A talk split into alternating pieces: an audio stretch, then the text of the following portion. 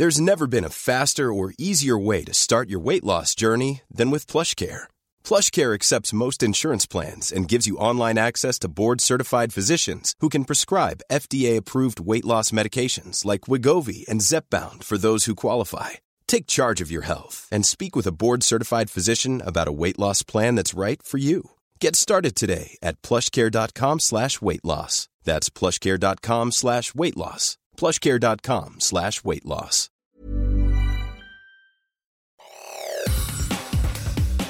Te saluda Roberto Escalante y esta es la información que tiene para ti Organización Editorial Mexicana.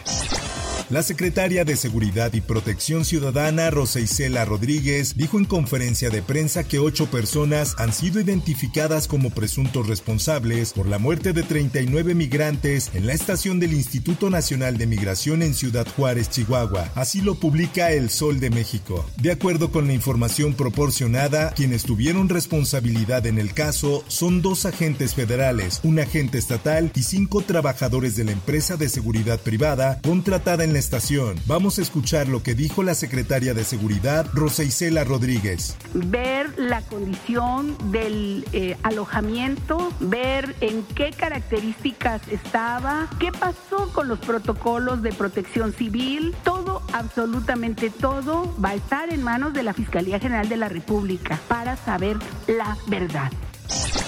Por su parte, Sara Irene Herrerías Guerra, titular de la Fiscalía Especializada en Materia de Derechos Humanos de la Fiscalía General de la República, detalló que en las próximas horas se solicitarán las primeras cuatro órdenes de aprehensión por los delitos de homicidio, lesiones y abuso de autoridad. Esta información es de la prensa. Herrerías Guerra explicó que una de ellas será en contra de una persona migrante señalada por iniciar el fuego dentro de la estación migratoria y a quien ya se tiene localizada, y así lo dijo. Vamos a actuar siempre con transparencia, no vamos a ocultar ningún hecho y no vamos a proteger a ninguna persona.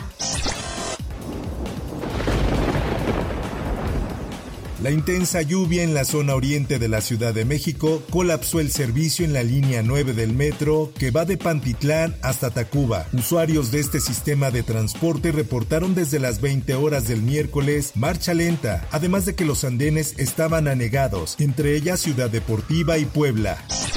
En más información, cientos de personas en situación de movilidad que se congregaron frente al Instituto Nacional de Migración de Ciudad Juárez en Chihuahua fueron al bordo del río Bravo en la puerta 36, donde buscarían cruzar a Estados Unidos. Así lo informa el Heraldo de Juárez. Esta movilización se da como parte de las protestas que realizan los indocumentados tras el trágico incendio en las oficinas del Instituto Nacional de Migración. A continuación escuchemos la declaración de un migrante venezolano. Nos iban a abrir la puerta 36 para que todos ingresáramos correctamente y, y ingresar pues.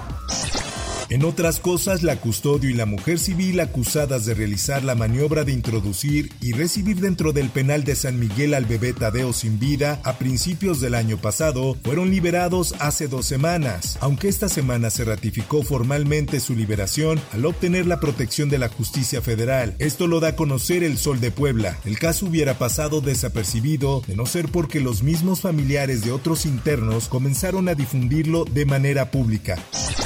En información internacional. Fuggire alle sfide della vita mai è una soluzione. È necessario resistere El Papa Francisco sufre de una infección respiratoria que requerirá unos días de tratamiento médico hospitalario adecuado. Así lo comunicó la oficina de prensa del Vaticano después de que en la tarde del miércoles fuese ingresado al Hospital Agostino Gemelli de Roma. En los últimos días el Papa Francisco se había visto aquejado de algunas dificultades respiratorias hasta que acudió al hospital. El Vaticano precisó que se ha excluido una infección por COVID-19. Por otra parte, Chile reportó su primer caso de contagio de gripe aviar entre humanos. Esto luego de realizar una detección de casos positivos en animales entre 13 de las 16 regiones del país. La persona enferma corresponde a un hombre de 53 años afectado por un cuadro de influenza grave. El paciente se encuentra estable dentro de su gravedad. Aquí la explicación de la ministra Aguilera sobre este caso. Pero por cierto hay que mantener medidas que son de precaución. Esa persona está siendo tratada y va a estar siendo tratada hasta que mejore su cuadro. Afortunadamente, como decíamos, si bien es un cuadro grave, está estable dentro de su gravedad y esperamos que tenga un buen curso y que mejore pronto. En información deportiva, Checo Pérez sigue haciendo historia en la Fórmula 1. El mexicano que actualmente limita en la escuela Red Bull entró en el top 10 de pilotos con más puntos en la historia de la máxima categoría del automovilismo. Así lo publica el Esto, con los 25 puntos sumados gracias a su victoria en el Gran Premio de Arabia Saudita hace un par de días, Checo consiguió meterse en el lugar 10 del top que reúne a los pilotos con más unidades conseguidas en la Fórmula 1 durante su carrera en el Gran Circo. En notas del espectáculo, la secta Nexium que convertía a las mujeres en esclavas sexuales de su líder Kid Ranier, quien fue llevado a prisión en 2020 y condenado a 120 años por tráfico sexual en Estados Unidos, ha vuelto a ser tema de conversación, esta vez porque la actriz Verónica Jaspeado reveló que ella también fue víctima de la organización, y así lo dijo es fuerte y es, es real. Mira, también si me animé a hablar es justamente porque le puede pasar a quien sea. La actriz quien formó parte de la famosa telenovela de los 90, Década, fue manipulada psicológicamente, fue sometida a marcar su piel con las iniciales de la secta y también tuvo encuentros íntimos con Ranier. Hasta aquí la información y te recuerdo que para más detalles de esta y otras notas ingresa a los portales de Organización Editorial Mexicana.